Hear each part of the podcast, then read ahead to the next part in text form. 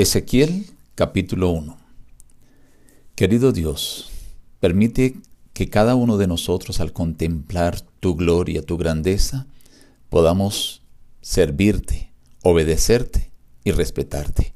Te lo pido en el nombre de Jesús. Amén. Reciban un abrazo de su amigo el pastor Juan Emerson Hernández y la invitación a acompañarnos en el estudio de la palabra de Dios. Hoy iniciamos un nuevo libro, el libro de Ezequiel. Una breve introducción. Ezequiel lleva por título el nombre del autor, Yehezkel, que quiere decir a quien Dios fortalece. Traducido pues, a nuestro idioma es Ezequiel, también significa Dios fortalecerá. Ezequiel fue llevado cautivo a Babilonia por Nabucodonosor en su segunda deportación que hizo en el año 597 junto con otros 10.000 judíos de élite. Él era del linaje sacerdotal, hijo de Buzi. Allí llevado cautivo fue que fue llamado al oficio profético en el quinto año de su exilio, a los 30 años de su edad. Estaba casado y vivía en su propia casa con cierta libertad. Su ministerio activo duró al menos 22 años porque empezó su ministerio en el 592 y terminó en el 570. La misión y el ministerio de Ezequías prefiguran en muchos sentidos a la misión de nuestro Señor Jesucristo. El libro de Ezequiel contiene 13 fechas precisas su escrito está mayormente en prosa profética, contiene cuatro visiones principales, doce señales o acciones simbólicas, diez parábolas y otras formas que incluyen algunos detalles representativos para entender el mensaje. Puede considerársele a Ezequiel un anticipo tipológico de las acciones finales de Dios antes del cierre del tiempo de gracia. Del libro de Ezequiel San Juan tomó varias referencias, por lo menos 11 exactas de pasajes que coordinan perfectamente.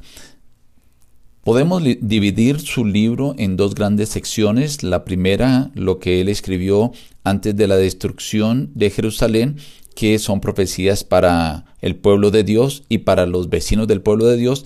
Y la segunda eh, sección, lo que él escribió después de la destrucción de Jerusalén, que es para animar, reconfortar y fortalecer al pueblo de Dios. Veamos partes del capítulo 1. Aconteció en el año 30 que los cielos se abrieron y vi visiones de Dios. Vino palabra de Jehová al sacerdote Ezequiel. Vino allí sobre él la mano de Jehová. Miré y vi que venía del norte un viento huracanado y una gran nube con un fuego envolvente y alrededor de él un resplandor. En medio del fuego algo semejante al bronce refulgente y en medio de todo vi la figura de cuatro seres vivientes. Había en ellos un parecido a seres humanos. Cada uno tenía cuatro caras y cuatro alas. Sus piernas eran rectas y sus plantas de sus pies como pezuñas de becerro. No se volvían cuando andaban, sino que cada uno caminaba derecho hacia adelante. El aspecto de sus caras era una cara como de hombre, una cara de león, una cara de buey, una cara de águila. Cada uno tenía dos alas extendidas por encima de las cuales tocaban entre sí y con las otras dos cubrían sus cuerpos. Parecían antorchas encendidas que se movían entre los seres vivientes. El fuego resplandecía y de él salían relámpagos. Corría y regresaban a semejanza de relámpagos. El aspecto de las ruedas y de su estructura era semejante al color del crisólito. Su estructura era como una rueda metida dentro de otra. Sus llantas eran altas y llenas de ojos alrededor. Hacia donde las llevaba el espíritu, las ruedas también se elevaban tras ellos. Sobre las cabezas de los seres vivientes había como una bóveda a manera de cristal, maravilloso, extendido por encima de sus cabezas. Sobre la bóveda que estaba sobre sus cabezas se veía la figura de un trono que parecía de piedra de zafiro y sobre la figura del trono había una semejanza como de un hombre sentado en él. Vi una apariencia como de bronce refulgente, como una apariencia de un fuego, como fuego que tenía en resplandor alrededor. Esta fue la visión de la semejanza de la gloria de Jehová. Cuando la vi, me postré sobre mi rostro y oí la voz de uno que hablaba.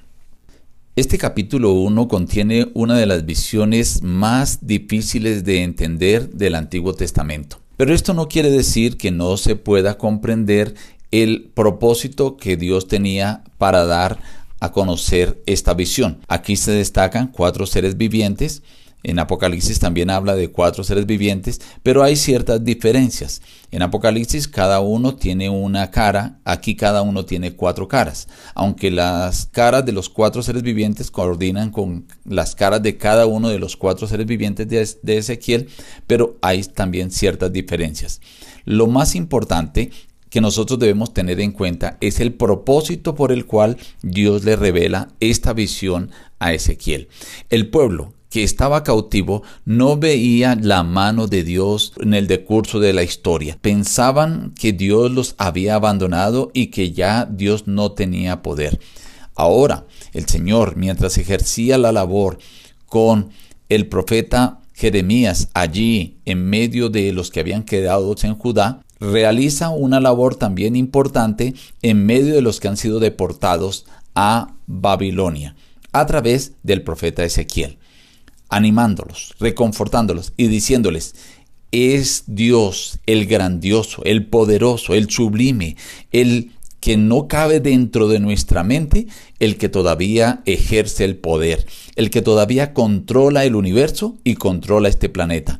Él todavía interviene en los asuntos gubernamentales de esta tierra. Estas eran las palabras que Dios quería darle a entender a través de esta visión a su pueblo.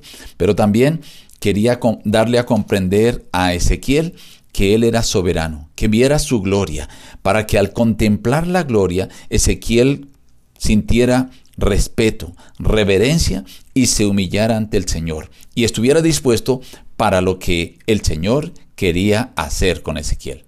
Estimado amigo, Dios hoy también quiere mostrarte a través de su palabra su gloria, su poder, a través de la historia, los hechos que Él ha hecho y lo que Él está por hacer. Dios quiere que tú contemples que no hay otro ser superior a Él. Y ese ser, que es sublime sobre todo el universo, tiene un propósito y un plan para ti. Dios desea que hoy te acerques a Él con respeto, con reverencia y con la disposición a aceptar la voluntad que Dios tiene para tu vida. Nos despedimos diciendo, busca a Dios en primer lugar cada día y las demás bendiciones te serán añadidas. Que Dios te bendiga.